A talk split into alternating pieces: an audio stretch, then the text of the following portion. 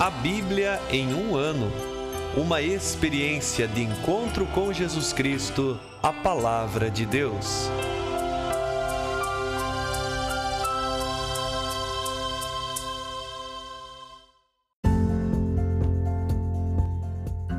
Olá, eu sou Yuri, seminarista da Diocese de Ponta Grossa, Paraná. Você está ouvindo o podcast A Bíblia em um Ano, onde ouvimos a voz de Deus e procuramos viver segundo a Sua vontade por meio da Sagrada Escritura. Usando uma linha do tempo, vamos ler a Bíblia inteira, sem deixar nada de fora, em 365 dias, descobrindo como a história da salvação se desdobra e se atualiza em nossas próprias vidas e na vida da Igreja.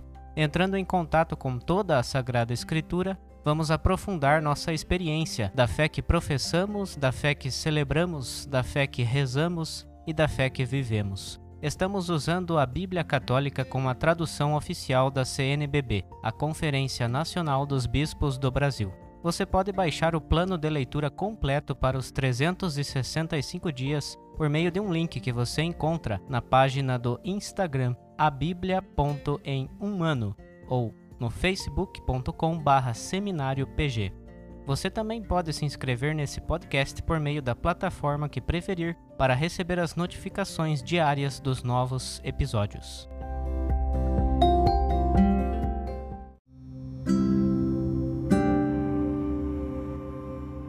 Olá, eu sou o Padre Joel Nalepa, da Diocese de Ponta Grossa, no Paraná. Antes de iniciarmos a leitura e a escuta dos textos bíblicos propostos para hoje, vamos pedir que o Espírito Santo ilumine nossa mente e nosso coração para que a palavra de Deus frutifique em nossas vidas. Em nome do Pai, do Filho e do Espírito Santo. Amém. Vindo Espírito Santo, enchei os corações dos vossos fiéis e acendei neles o fogo do vosso amor. Enviai o vosso Espírito, e tudo será criado, e renovareis a face da terra. Oremos. Ó Deus, que instruístes os corações dos vossos fiéis com a luz do Espírito Santo, fazei que apreciemos retamente todas as coisas, segundo o mesmo Espírito, e gozemos sempre de sua consolação. Por Cristo nosso Senhor. Amém.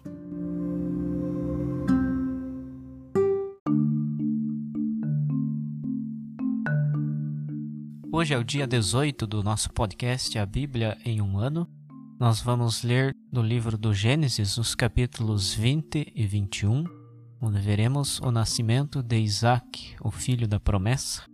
Também leremos a continuação do livro de Jó, os capítulos 9 e 10, onde veremos mais uma resposta de Jó. E também leremos dos Provérbios, no capítulo 2, os versículos 11 a 15. Gênesis capítulo 20 Abraão deslocou-se dali para a terra do Negueb. Foi morar entre Cades e Sur, e viveu como migrante em Gerara. Como Abraão tinha dito de Sara, sua mulher, é minha irmã, Abimeleque, rei de Gerara, mandou buscá-la. Durante a noite, porém, Deus apareceu em sonho a Abimeleque e lhe disse: Vais morrer por causa da mulher que mandaste buscar, pois ela tem marido. Abimeleque, que não se havia aproximado dela, respondeu: Meu senhor, acaso matarias gente inocente? Acaso não me disse ele, é minha irmã? E ela não me disse, é meu irmão? Eu agi com coração íntegro e mãos limpas. E Deus lhe disse em sonho: Bem sei que fizeste isso com o coração íntegro, por isso te impedi de pecar contra mim e não permiti que a tocasses. Portanto, devolve a mulher a seu marido, pois sendo profeta, rogará por ti, e conservarás a vida. Mas se não a devolveres, fica sabendo que deverás morrer tu com todos os teus. De manhã, Abimeleque levantou-se e chamou todos os seus servos. Contou tudo o que acontecera e ficaram com muito medo. Depois Abimeleque chamou Abraão e lhe disse: O que nos fizeste? Em que pequei contra ti para que faças pesar sobre mim e meu reino tão grande pecado? Fizeste comigo algo que não se faz. E Abimeleque perguntou ainda a Abraão: O que pretendias ao fazer isso? Abraão lhe respondeu: Eu pensei comigo, certamente não há temor de Deus neste lugar, e irão matar-me por causa de minha mulher. Aliás, ela é realmente minha irmã, filha de meu pai, mas não de minha mãe, e veio a ser minha mulher. Desde que Deus me fez vagar longe da casa de meu pai, eu pedi a ela: Faze-me o favor de dizer em todos os lugares onde chegarmos que eu sou teu irmão. Abimeleque tomou então ovelhas e bois, escravos e escravas, e os deu a Abraão. Devolveu também a Abraão sua mulher Sara, e disse-lhe: Tens minha terra à tua disposição. Estabelece-te onde bem te parecer. E a Sara ele disse: Olha, eu dei a teu irmão mil ciclos de prata, para que fiques reabilitada aos olhos de tua gente e livre de qualquer crítica a teu respeito. Abraão orou a Deus por Abimeleque, e Deus curou Abimeleque, sua mulher e suas servas, e tiveram filhos. Pois o Senhor havia tornado estéreis todas as mulheres na casa de Abimeleque, por causa de Sara, a mulher de Abraão. Capítulo 21 O Senhor visitou Sara como havia prometido, e cumpriu o que havia dito. Sara engravidou e deu a Abraão um filho na velhice, no tempo que Deus lhe havia predito. Ao filho que Sara lhe deu, Abraão pôs o nome de Isaque. E ele circuncidou seu filho Isaque com oito dias de idade, como Deus lhe havia ordenado. Abraão tinha cem anos quando lhe nasceu o filho Isaque. E Sara disse: Deus me deu motivo para rir e todos os que o ouvirem vão sorrir comigo. E acrescentou: Quem teria dito a Abraão que Sara haveria de amamentar filhos, por ter-lhe dado um filho em sua velhice? E o menino cresceu e foi desmamado. No dia em que Isaac foi desmamado, Abraão fez um grande banquete. Sara, porém, viu o filho que a egípcia Agar dera a Abraão brincar com seu filho Isaque. Ela disse a Abraão: Manda embora essa escrava e seu filho. O filho dessa escrava não pode ser herdeiro com meu filho Isaque. Abraão ficou muito aflito com isso, pois se tratava de um filho seu. Mas Deus lhe disse: Não te aflijas a propósito do menino e da tua escrava. Atende a tudo o que Sara te pedir, pois é por Isaque que terás uma descendência que levará teu nome. E também do filho da escrava farei uma nação, por ser descendência tua. Abraão levantou-se de manhã, pegou o pão e um odre com água e os colocou aos ombros de Agar. Depois entregou-lhe o menino e despediu-a. Ela foi embora e andou vagueando pelo deserto de Bersabeia. Quando acabou a água do odre, largou o menino debaixo de um arbusto e foi sentar-se adiante à distância de um tiro de arco, pois dizia consigo: Não quero ver o menino morrer. Assim ficou sentada adiante e começou a chorar. Deus ouviu a voz do menino, e desde o céu o anjo de Deus chamou Agar, dizendo: Que tens, Agar? Não tenhas medo, pois Deus, do lugar onde está, ouviu a voz do menino. Levanta-te, toma o menino e segura-o pela mão, porque farei dele uma grande nação. Deus abriu os olhos de Agar e ela viu um poço de água. Encheu então o odre de água e deu de beber ao menino. E Deus estava com o menino, que cresceu e ficou morando no deserto, tornando-se um arqueiro. Morou no deserto de Farã, e sua mãe procurou para ele uma mulher da terra do Egito. Por aquele tempo, Abimeleque, com Ficol, chefe de seu exército, disse a Abraão: Deus está contigo em tudo o que fazes. Portanto, jura-me por Deus aqui mesmo que não me enganarás, nem a meus filhos, nem a meus descendentes, e que terás comigo e com a terra na qual vives como migrante, a mesma lealdade que eu tive contigo. E Abraão disse: Eu juro. Então Abraão queixou-se a Abimeleque a respeito de um poço de água de que se haviam apoderado os servos de Abimeleque. Não sei quem fez isso, respondeu Abimeleque. Não me falaste de nada, só hoje fiquei sabendo. Abraão tomou então ovelhas e bois e os deu a Abimeleque, e assim ambos firmaram aliança. Quando Abraão pôs à parte sete ovelhinhas do rebanho, Abimeleque perguntou-lhe: Que significam essas sete ovelhinhas que puseste à parte? Abraão respondeu: Tu receberás de minha mão estas sete ovelhinhas, para que me sirvam de testemunho de que eu cavei este poço. Por isso o lugar foi chamado Bersabeia, porque ali ambos juraram. E tendo feito aliança em Bersabeia, Abimeleque e Ficol, seu chefe do exército, levantaram-se e voltaram para a terra dos filisteus.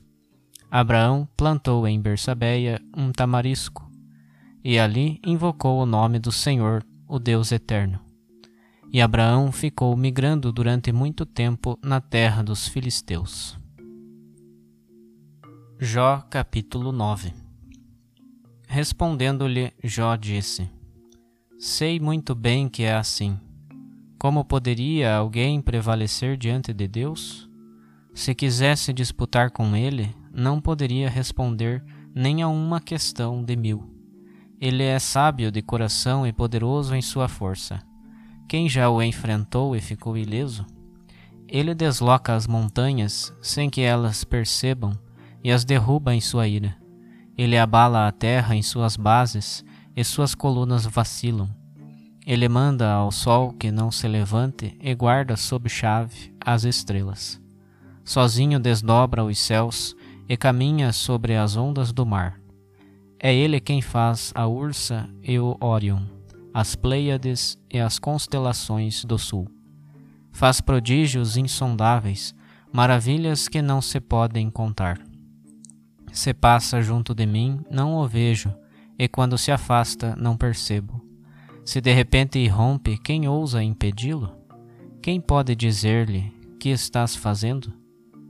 Deus não refreia sua cólera, ao seu poder se curvam os aliados de Raab.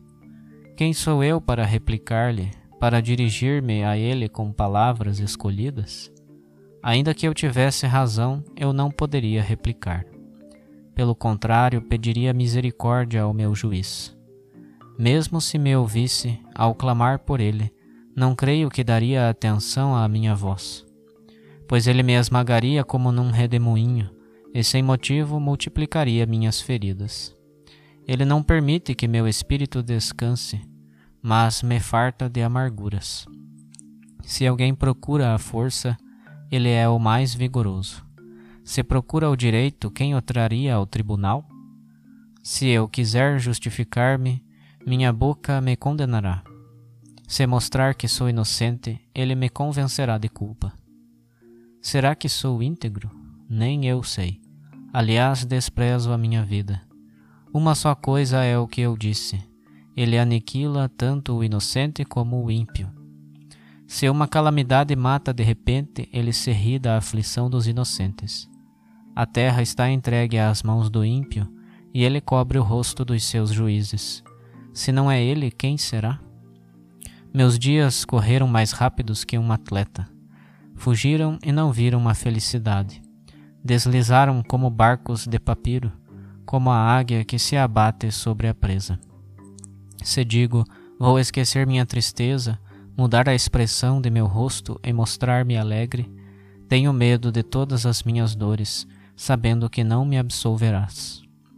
Se, pois, mesmo assim continuo sendo culpado, para que me afadiguei em vão? Ainda que eu me lavasse com águas de neve e com soda purificasse minhas mãos, tu, porém, me afundarias na imundícia e minhas roupas teriam nojo de mim. Pois não estou respondendo a um mortal como eu. Ele não é um ser humano a quem eu possa processar. Não existe quem possa ser árbitro entre nós dois, nem quem imponha sua mão sobre nós. Que ele retire de mim a vara e o seu pavor não me atemorize. Então eu falaria sem ter medo dele. Mas não é assim, eu estou só. Capítulo 10 Minha alma está cansada de viver. Darei livre curso à minha queixa, expressando toda a minha amargura. Direi a Deus: Não me condenes. Faze-me antes saber por que me julgas assim.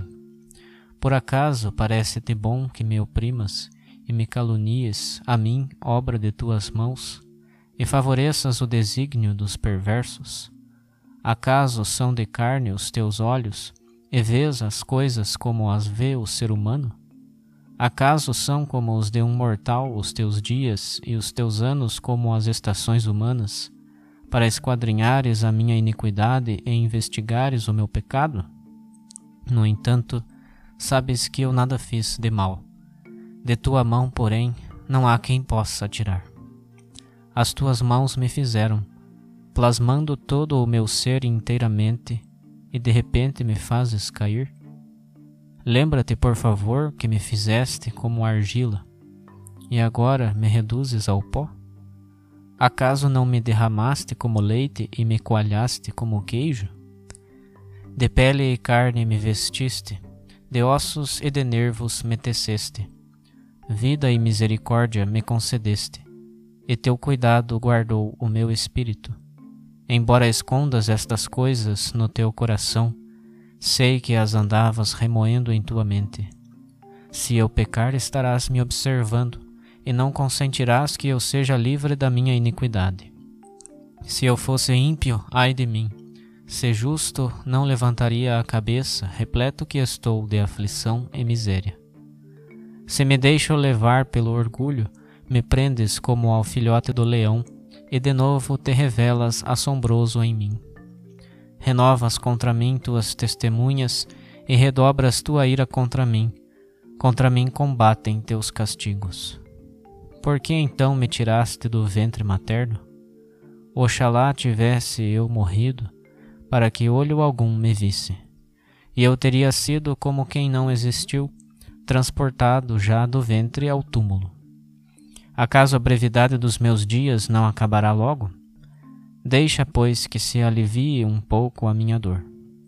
Mas isto antes que eu vá, sem volta, para a região das trevas e da sombra da morte a terra da escuridão e das trevas, onde só há sombra de morte e caos, e habita o horror sempiterno. Provérbios capítulo 2, versículos 11 ao 15 O conselho te guardará e a prudência te preservará, para que sejas livre do mau caminho e da pessoa que diz perversidades, dos que abandonam o caminho reto para seguirem por atalhos tenebrosos dos que se alegram fazendo o mal e exultam com coisas perversas. Seus atalhos são tortuosos e seus passos infames.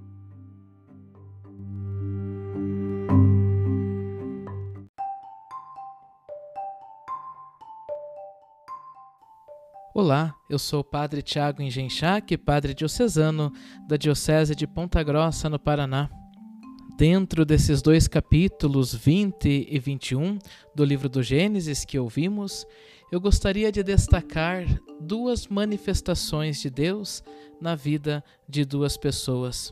A primeira delas, a manifestação de Deus para Abimeleque, rei de Gerara, e a segunda, a manifestação de Deus para Agar, que estava junto com o seu filho morrendo no deserto.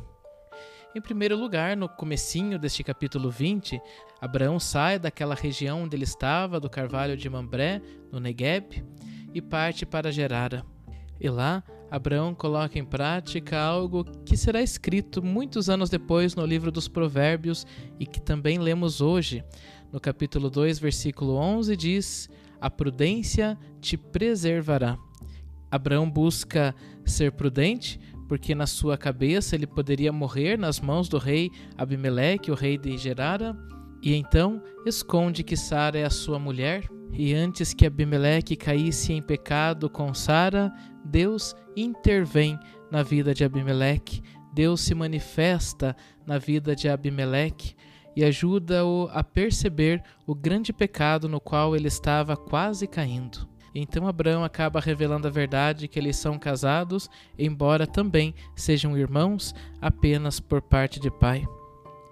E logo mais adiante vamos ver uma outra intervenção de Deus, uma outra manifestação de Deus na vida de Agar. Depois que Sara pede que Abraão dispense Agar, que a mande embora junto com o seu filho Ismael, ela está no deserto a morrer de sede e no desespero ela deixa o seu filho a uma certa distância para não vê-lo morrer. E lá no versículo 17, nós lemos que Deus ouviu o choro do menino e do céu mandou um anjo para que falasse com Agar que ela não tivesse medo, pois Deus ouviu o choro do menino. Ao olhar para essas duas intervenções de Deus na vida de Abimeleque e depois na vida de Agar, nós percebemos que Deus sempre age também na nossa vida.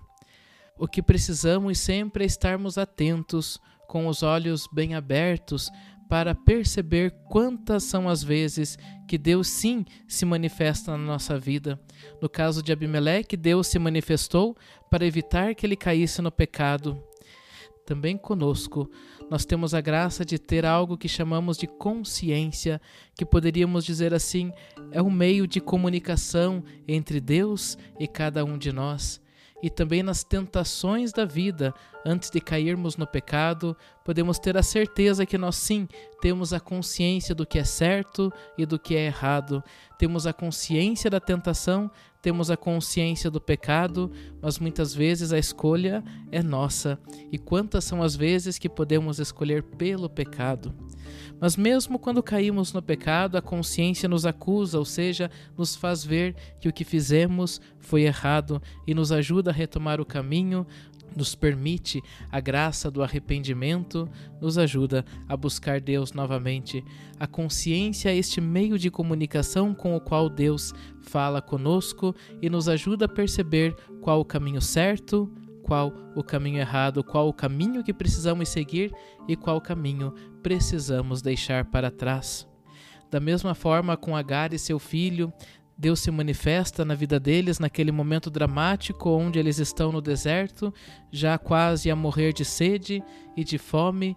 E é interessante que lá no versículo 19 diz: Deus abriu os olhos de Agar e ela viu um poço d'água.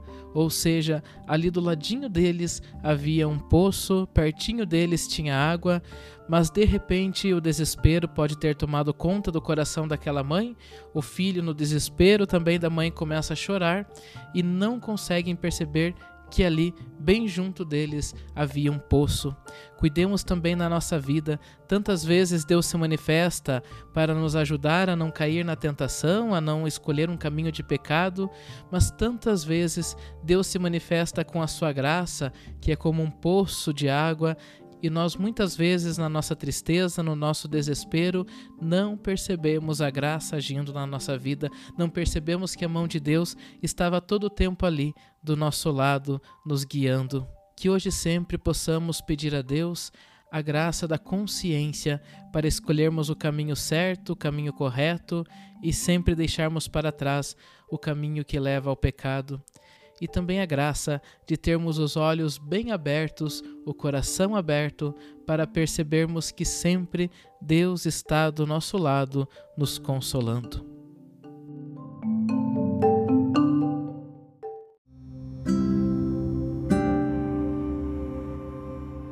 Querido irmão, querida irmã, Após a leitura e a meditação da palavra de Deus contida na Sagrada Escritura, peçamos que o Espírito Santo inspire as nossas ações a partir do mistério de Jesus Cristo, o Verbo encarnado. Oremos.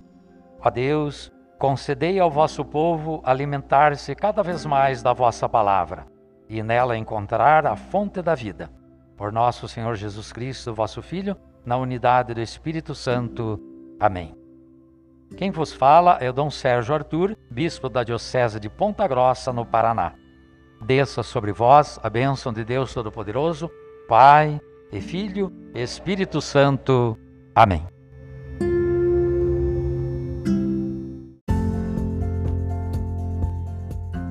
Você acaba de ouvir mais um episódio do podcast A Bíblia em um Ano.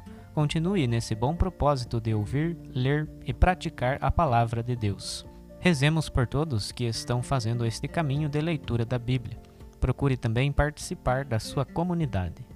A permissão para uso do plano de leitura The Bible in a Year com Padre Mike Schmitz e Jeff Kevins foi concedida por Ascension. A versão original pode ser baixada em ascensionpress.com. Todos os direitos desse plano estão reservados à Ascension. Os demais conteúdos do podcast não são criados, revisados ou apoiados por Ascension. Até amanhã.